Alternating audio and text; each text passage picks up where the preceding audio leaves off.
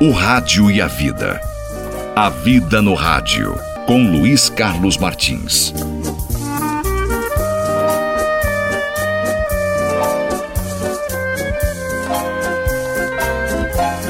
Oi, oi, gente querida.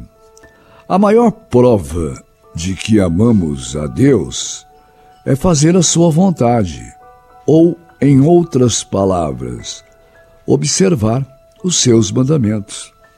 Deus nos deixou dez mandamentos para que, observando-os, sejamos felizes e nossa sociedade seja bem organizada.